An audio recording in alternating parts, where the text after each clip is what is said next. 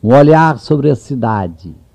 Quarta-feira, 11 de fevereiro de 1981.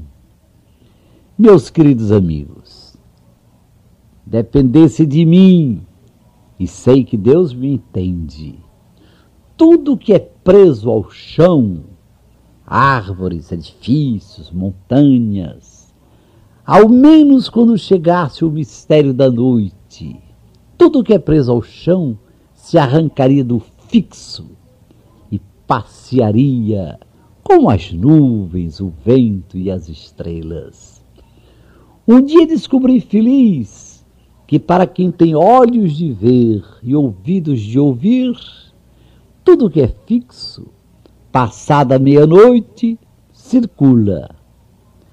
Tenho pena de quem morando aqui não encontrou ainda de madrugada o corcovado com a estátua do Cristo Redentor, abençoando o Rio, o Brasil e o mundo. Já tenho encontrado longe, longe daqui, o cais da Rua da Aurora, cantado por Manuel Bandeira.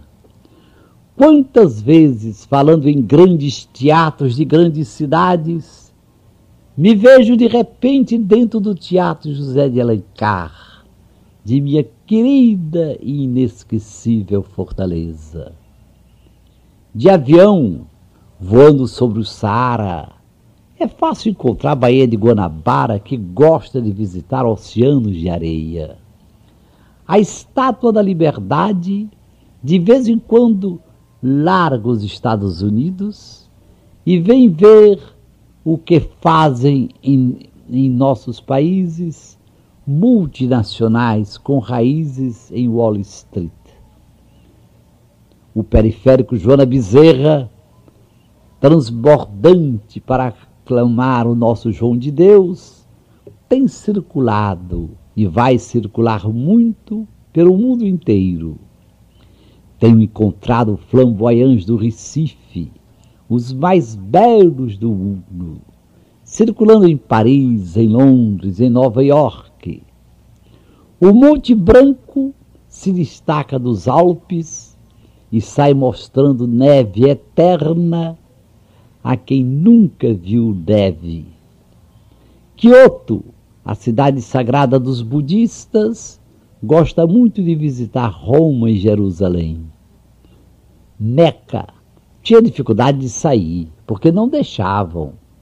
Ela nunca deixou de circular. Quando encontro exilados políticos, e o exílio é tremendo, é esmagador, como gostaria de trazer para eles as mais belas árvores, as mais belas montanhas, os mais queridos recantos de seus países distantes. Senhor, aumentai sempre mais o número dos que têm olhos de ver e ouvidos de ouvir até amanhã, às cinco para as sete, se Deus quiser.